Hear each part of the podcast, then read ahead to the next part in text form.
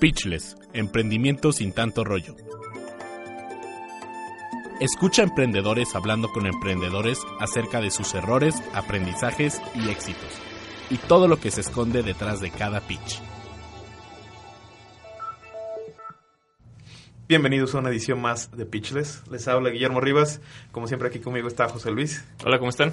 Y nos acompaña en cabina Mario. Hola. Gracias, gracias, Mario por aguantar todos nuestros chistes fuera del aire. Ya sé. Saludo. No son buenos siempre, pero sí los aguantan.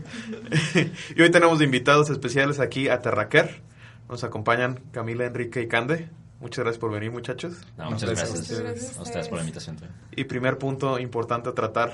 Ahorita estamos hablando del nombre Terraquer. Y Camila tenía una explicación al respecto. ¿Nos puedes, ¿Nos puedes comentar nada más del nombre antes de explicarnos de qué se trata el proyecto? Claro que sí. Bueno, Terraquer viene mucho del cuidado de la tierra, ese es su primer significado. Pero también eh, la parte de Ker era esa diosa del maíz. Entonces nosotros, pues nuestro proyecto gira en torno a, a la cultura mexicana y por eso decidimos ponerle el nombre. Bien. Cande, Enrique y Camila. Y nos falta un integrante, ¿verdad? Así es. Carlos es el cuarto integrante que participó con nosotros en el Hall Prize, pero él se nos va para Monterrey porque se va, su carrera está completa allá. Mm, Entonces él ahorita está como en stand Abandona el nido. Sí, abandona el nido, pero se nos unen nuevas personas. Tenemos ahorita a Valeria Olmedo en la cabecilla también de Terraquer y tenemos a siete prestadores de servicio trabajando. Ok, pues este, tenemos que preguntarles primero, sa- sabemos que, que Terraquer, la idea es ayudar a los agricultores a que tomen mejores decisiones para el cuidado de su tierra y por lo tanto eh, maximicen las oportunidades de tener una buena cosecha, ¿no? Y con este proyecto se fueron al Holt Prize, Así es. que es como el premio Nobel de los estudiantes. Entonces, Así primero es. pla- platíquenos qué es, este, cómo funciona es- exactamente Terraquer y luego hablamos de este, de, de todo el glamour al que Claro. Bueno, para ponerlos poquito en contexto, nosotros ah, comenzamos a trabajar con el tema de la agricultura a través del reto de Hold Price, que era transformar la vida de 10 millones de personas aprovechando el poder de las energías, y uno de sus ejes era la agricultura. Esto es mientras ustedes estudian aquí en el TEC. Así es. Así es, eh, yo estaba en tercer semestre, Camila y Carlos en primer semestre. Y Ah, Yo era como el más grande acá en El sexto- cachirul. No, octavo. Estabas en octavo, ¿no? octavo, más o menos. Es el hombre maduro Cachilo. del equipo. Sí, nosotros apenas pollitos empezando. De acuerdo.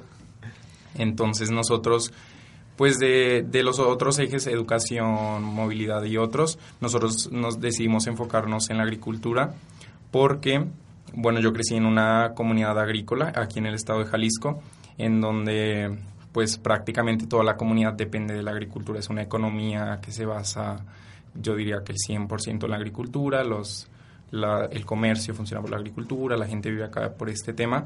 Sin embargo, ya hace tiempo que las personas empiezan a migrar a los Estados Unidos o a las ciudades porque la agricultura a pequeña escala ya no está siendo rentable en estas comunidades. Entonces nosotros decidimos investigar cuál era la problemática porque, bueno, hasta este punto yo nada más había visto como el contexto por la parte de mi papá, que se había dedicado también a la agricultura desde siempre, pero no conocíamos como otros puntos de vista. Entonces nosotros los cuatro fuimos a comunidad, empezamos a, a platicar con los agricultores, identificar problemas, ver cómo qué era lo que les dolía, porque ya no les estaba generando dinero, y fue que comenzamos a trabajar este tema. Entonces, Y ahí entra la parte de la tecnología, ¿no? sí, claro. Sí. Es donde entra Cande. Sí. Ah, sí, entre- ajá, porque como comenzamos es que, bueno, yo, yo del lado de, de, de ingeniería, pues ya empezaba a planear como muchas ideas, ¿no? De que la arquitectura y todo eso, cómo debe estar. Entonces, el poder de, de la tecnología aplicado a, a un problema social que necesita más apoyo en México. Entonces, yo intentaba como empapar a ellos de, de todo eso, porque eran como re- eh, apenas primerizos. y, y pues dentro de muchas ideas resultó una que todos estuvimos de acuerdo. Sí, porque los cuatro somos estudiantes de ingeniería, entonces era como, te- existía esa sintonía de trabajar con, con tecnología para resolver esta por- problemática. Nosotros cuando recién participamos acá en, en la primera etapa del, del Hall Prize, decidimos trabajar con la, con la calidad del suelo, con la, como con sensores que pudieran determinar como la calidad nutrimental de- del suelo para poder nosotros incrementar la producción a partir de, de esta información y que los agricultores pudieran trabajar con mejores decisiones. Pero trabajando en campo fue que identificamos como más problemas, vimos como cuáles eran los problemas que estaban como más cercanos a los agricultores, en los que ya estaban trabajando, lo que era accesible. Entonces sí fue como un camino largo porque nosotros cuando hicimos la primera competencia acá, eh, nuestra propuesta eran sensores que medían la calidad del suelo, pero cuando nos fuimos a Monterrey, porque aquí ganamos la primera etapa, fuimos el, uno de los dos equipos que ganaron en Campus Guadalajara, cuando nos fuimos a Monterrey, allá no ganamos en esa etapa del, de la competencia de Hall Price, pero no nos rendimos, fue que empezamos a, a, trabajar más en campo, a entender más la situación y a presentar como una idea más como más, ajá, más sólida y más bajada al contexto de para un agricultor a pequeña escala. Entonces trabajamos un rato como como unos seis meses antes de, aplicar a, la ronda en línea donde participamos. La del wildcard. Ajá, la wildcard. Nosotros a través de la wildcard uh, obtuvimos pase para llegar a la Ciudad de México a la competencia regional y competir por un espacio en la aceleradora en Londres. Entonces, más o menos en marzo, abril fue que competimos, no, de hecho fue en marzo que competimos en Ciudad de México, pero en Ciudad de México tampoco ganamos. Y, pero acá en Ciudad de México nos reencontramos a quien es el CEO de, de Whole Price. Ahí lo habíamos conocido en, en Monterrey, lo reencontramos en, en, acá en Ciudad de México y se acordó de nosotros. Nos dijo, no, pues yo recuerdo su causa, estaba muy, muy interesante porque creo que a este punto algo que, que, era muy importante es que habíamos entendido como el contexto, entendíamos la problemática y no estábamos muy casados con, con la idea que iba a resolver la, la, problemática, sino que conocíamos todo el contexto, sabíamos cómo funcionaba la agricultura uh, como en este contexto. Y fue yo creo algo importante que nos hizo conectar con, con este personaje que fue yo creo de los más importantes en la como en todo el camino y él nos fue a ver en nuestro pitch en Ciudad de México donde no ganamos pero nos dijo apliquen sigan trabajando y y vemos si aplican para la wildcard para llegar al castillo. Le hicimos caso, no nos rendimos también cuando perdimos acá en Ciudad de México, seguimos trabajando, iterando, trabajando con los agricultores y aplicamos a la, a la wildcard, que fuimos uno de los 10 equipos seleccionados a través de, de la wildcard que llegó a la aceleradora en Londres. ¿Y hacia dónde pivoteó la, la solución? Después de eso, que en este punto, ¿en qué, ¿en qué radica la solución que están proponiendo? Nosotros estamos trabajando ahorita en tres ejes prácticamente la agricultura. Estamos en un eje que nosotros llamamos raíces, que se trata como de darle identidad al campo y que nosotros podamos identificar de dónde viene como toda esta todo lo, que está en nuestra mesa que, que, lo produjo un agricultor, porque prácticamente el 80% de los alimentos que consumimos vienen de un agricultor a pequeña escala.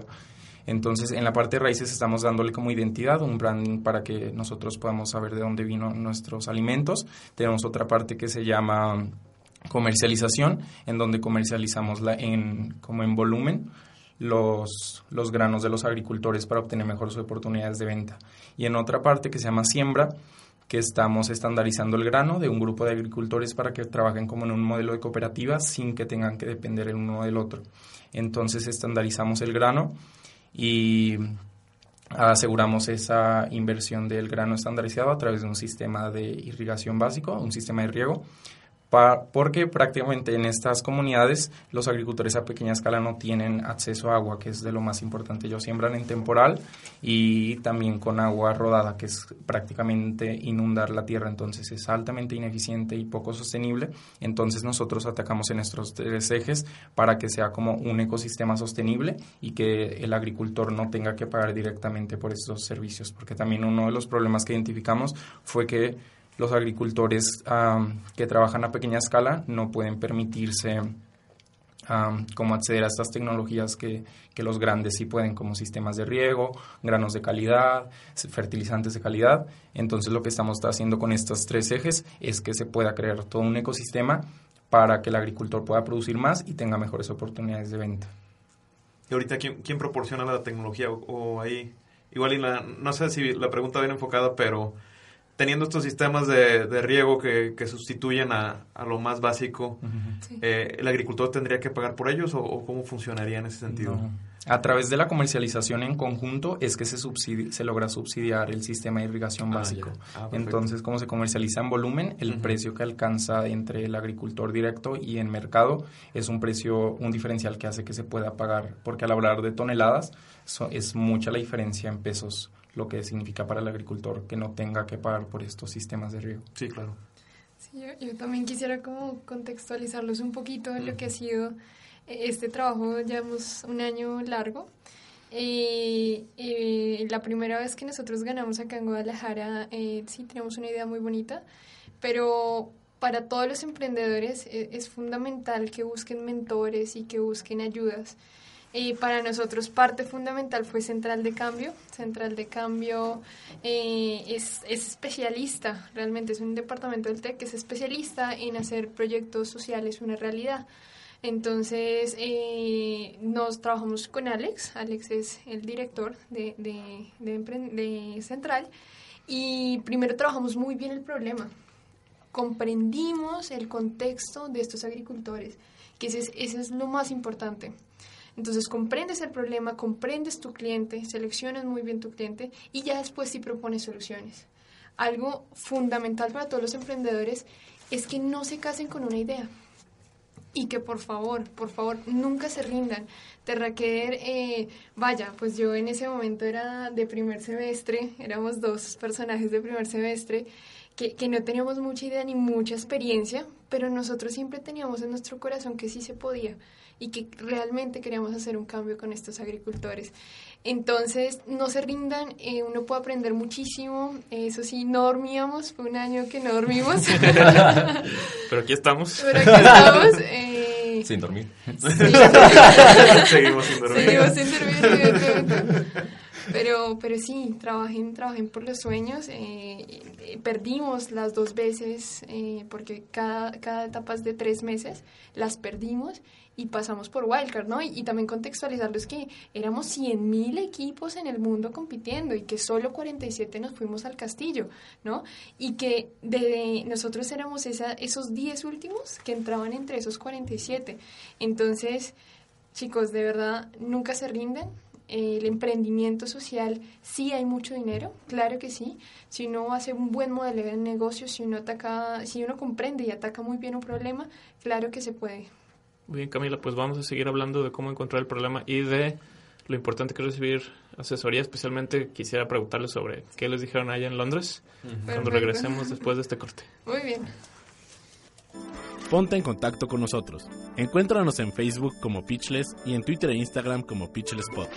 También escucha todos nuestros episodios en pitchless.mx.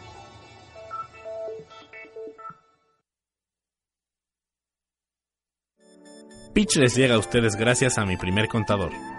Mi primer contador es un servicio de contabilidad especializado en microempresas y emprendedores que soluciona tus dudas contables y fiscales ágilmente.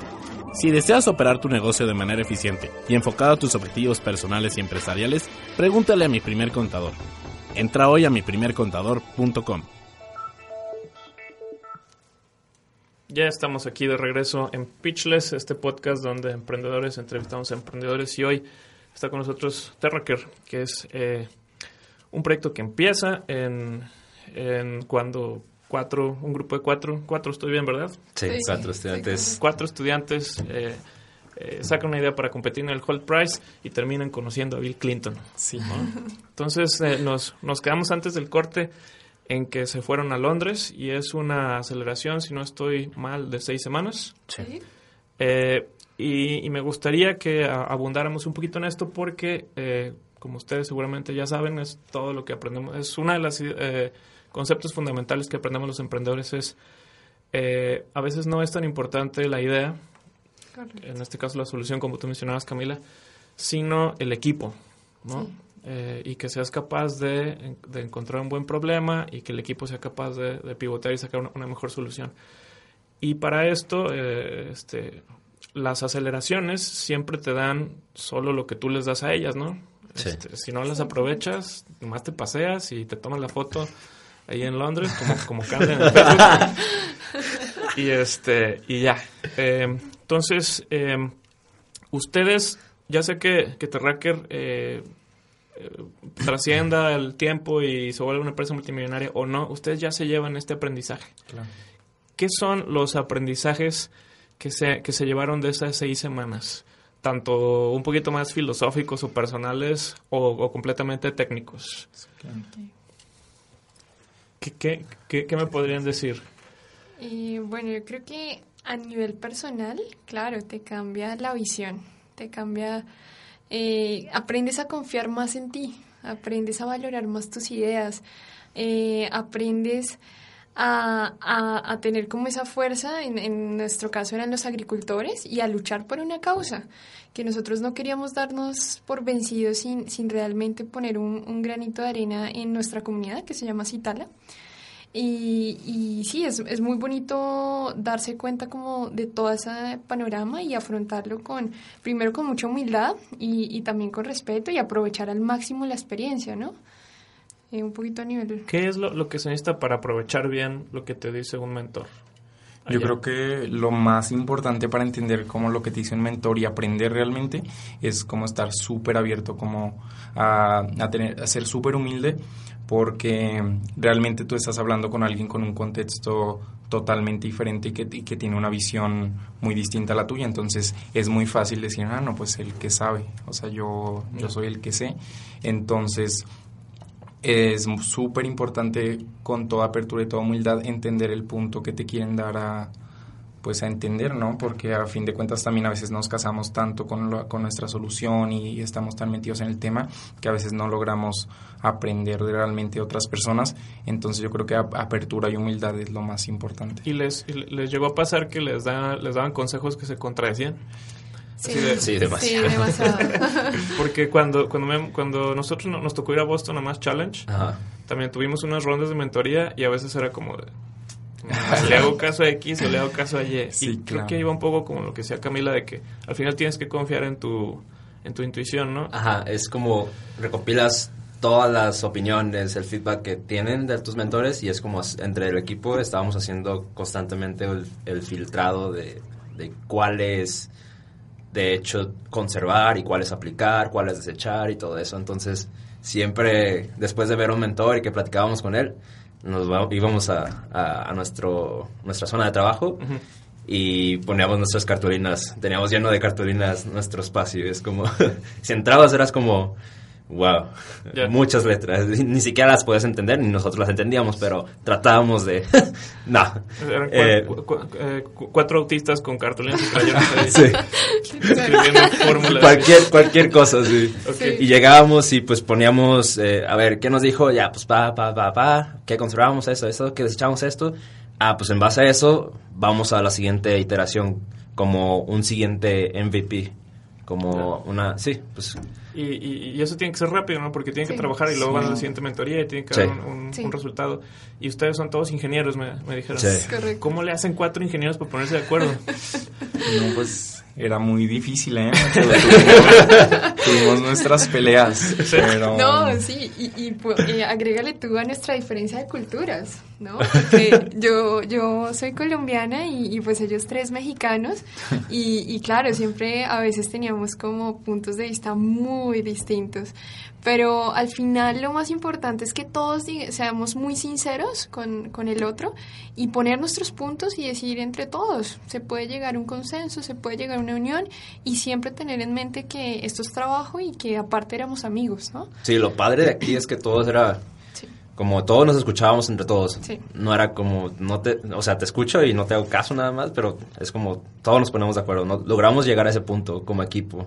O sea, que creo que es como algo difícil Sí, no sé. Y retomando mucho lo que tú decías al principio, o sea, eh, hay una frase en emprendimiento que es muy, muy famosa y siempre dice que el inversionista no, no le apuesta al caballo, el inversionista le apuesta al jinete, ¿no? Y en este caso éramos cuatro jinetes con un sueño grandísimo y, y, que primero entre nosotros eh, consensamos reglas, dijimos, estas son las reglas, primero prevalece el respeto sí. y nuestra amistad está fuera de todo y vamos a dejar todo nuestro corazón en esto, ¿no? Sí, logramos como dividir nuestro... Eh, La parte personal, Pa- Sí. Ajá. profesional. Entre trabajo y amigos y... Sí, fundamental. Ajá. ¿Hay, hay- hay alguna retroalimentación en, en- en esas seis semanas que haya sido, pues no sé si estoy siendo muy dramático, pero, pero una retro que sí haya sido como un parteaguas, así esto ya nos cambió la visión? Lo, lo, lo, lo pregunto porque yo tengo, una vez que fuimos también a, a San Francisco con un mentor de Google Launchpad, este que era un señor que se parecía al, al personaje de Hangover este el, el- el- este eh, comediante coreano Ken Jeong que, que hace este, este personaje que te dice but did you die y, y decíamos de broma es que nos hizo pedazos y luego nos pregunta but did you die así como pero te moriste pues no aguántate no Ajá. este y esa fue una mentoría que destrozó nuestro modelo de negocio pero nos hizo avanzar Sí. Al- alguna de esas Igual, sí sí, era Sí. como siempre llegábamos y nos decían, ah, pues ¿cómo van a hacer con esto y esto y esto? No, pues yo creo que con esto, es- así no va a funcionar, por esto, esto, eso. Siempre que llegamos a- con un mentor, nos decía, no va a funcionar así, todo esto, sí, por esto.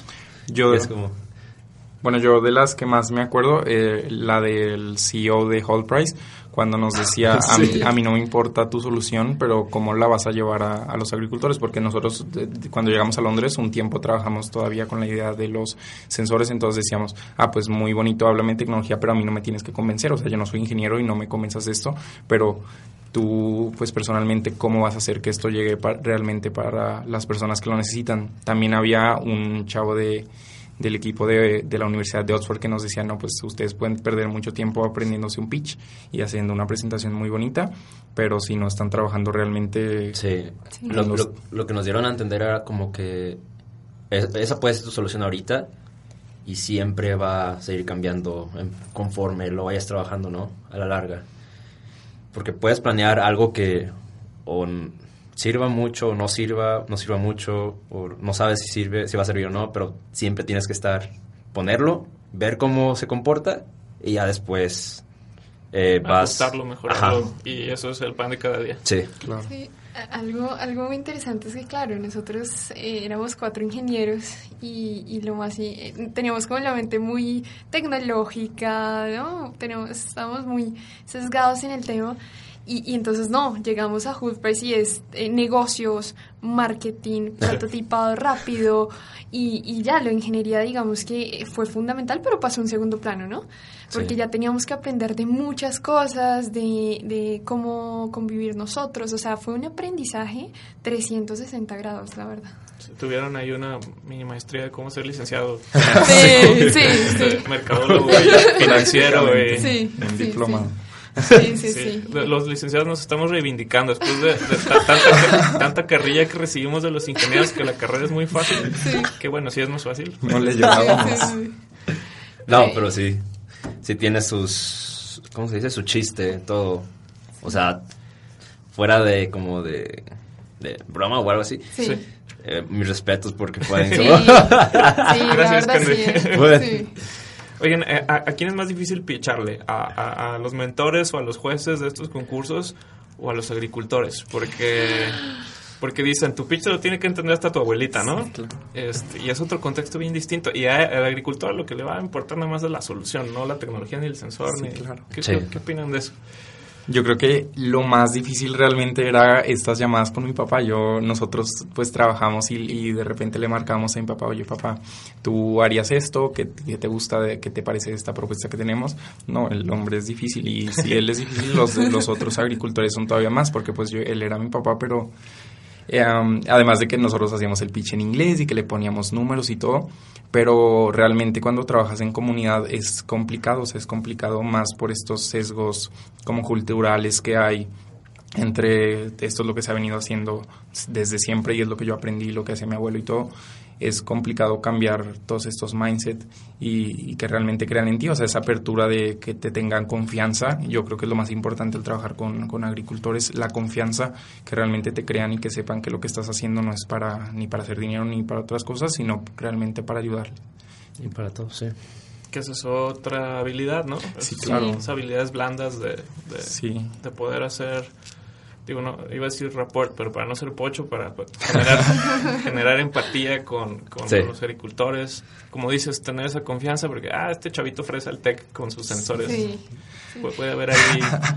Sí, eso es fundamental. O sea, yo siempre he dicho y siempre lo diré que nosotros tuvimos la bendición de que Enrique está en el equipo y que él tiene un contacto directo con la comunidad.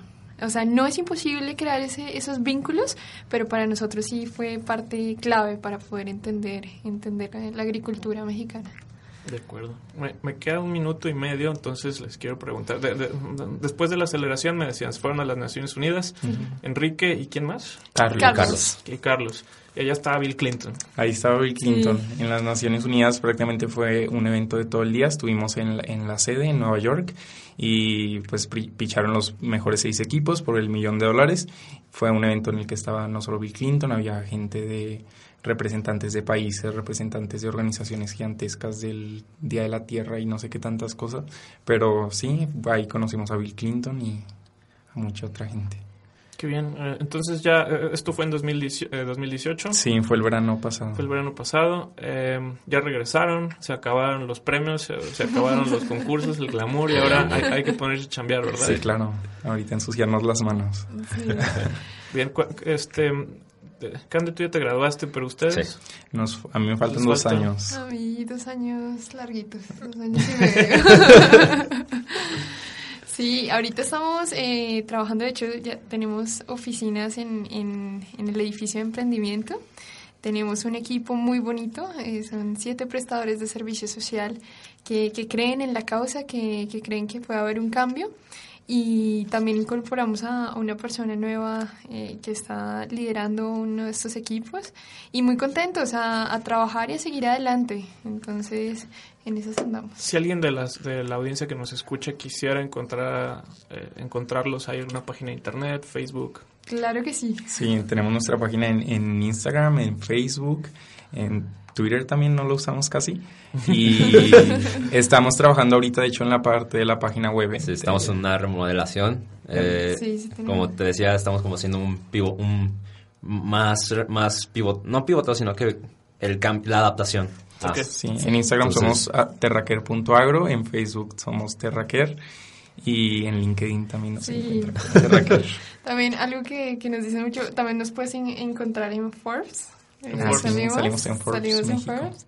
Sí, entonces muy contentos ahí, siempre Sí. dispuestos. Qué bien, pues qué bueno que, que- que le- yo los veo muy comprometidos y qué bueno que, que le están metiendo el chamba que no es solamente la fotito y... Igual si alguien está de la audiencia, creo, todavía, que, que, pues contactar para seguir como platicar, no sé, de, de la agricultura mexicana, también Conectar sería otras con para poder conectar más comunidades, Sí. sería padrísimo para poder seguir pues apoyando, ¿no? a nuestra gente.